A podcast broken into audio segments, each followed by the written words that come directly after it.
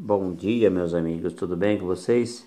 São apenas 11 horas e 30 minutos, aqui diretamente do podcast do Alemão, notícias boas e gostosas. A notícia de hoje que eu vou dar para meus ouvintes é de economia, né? Sempre falando agora na novidade 5G, né, que o Brasil vai implantar, né? Onde vai ter os leilão, né, para oferecendo às operadoras, né, TIM, Claro e Vivo, né. Então vamos lá. O edital da, do 5G prevê internet móvel de alta velocidade em 20 mil, 27 mil quilômetros de rodovias federais. Isso é uma maravilha, hein, pessoal? Muito bom mesmo, muito bom. A cobertura móvel de estradas é uma das obrigações previstas na minuta de edital, aprovada pela Anatel em avaliação pelo TCU. Né? Entidades do setor cobraram informações mais detalhadas. Né? Então vamos lá.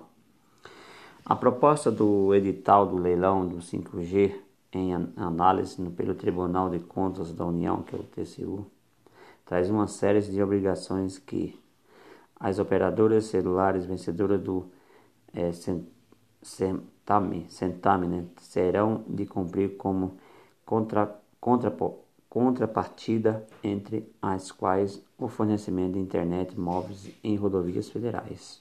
Né?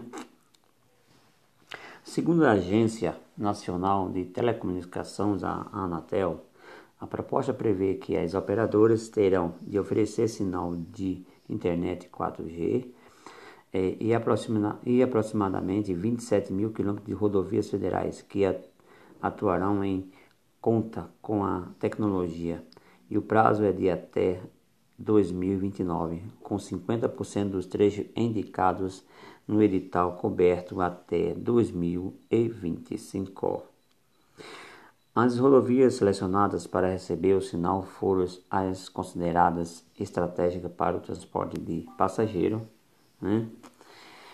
Ah, para o escoamento de produção agropecuária. Né? A seleção foi feita pelo Ministério das Comunicações, com o apoio da Agência Nacional de Tecnologia Telecomunicações, Anatel.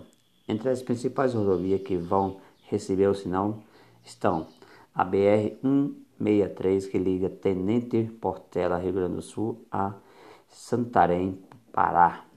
Né? E a BR 364 que liga Cordiorópolis, Santa de São Paulo, a Márcio Lima, ao Acre. A BR 242 liga Marapogi, Marapogi né? Bahia, a Sorriso, Mato Grosso e a BR-135 liga São Luís do Maranhão a Sete Lagoas, Minas Gerais.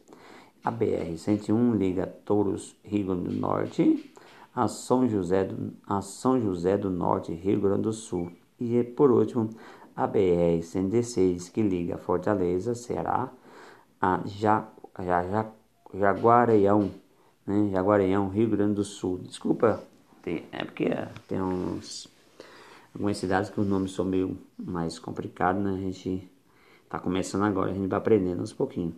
Então, pessoal, essa é uma mais uma informação positiva, né? Tirada do grande portal G1, notícia boa, quente e graciosa, com muita qualidade e precisão. Portal G1, né?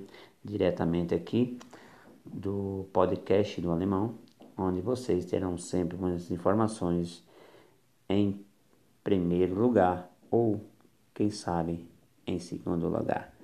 Obrigado a todos.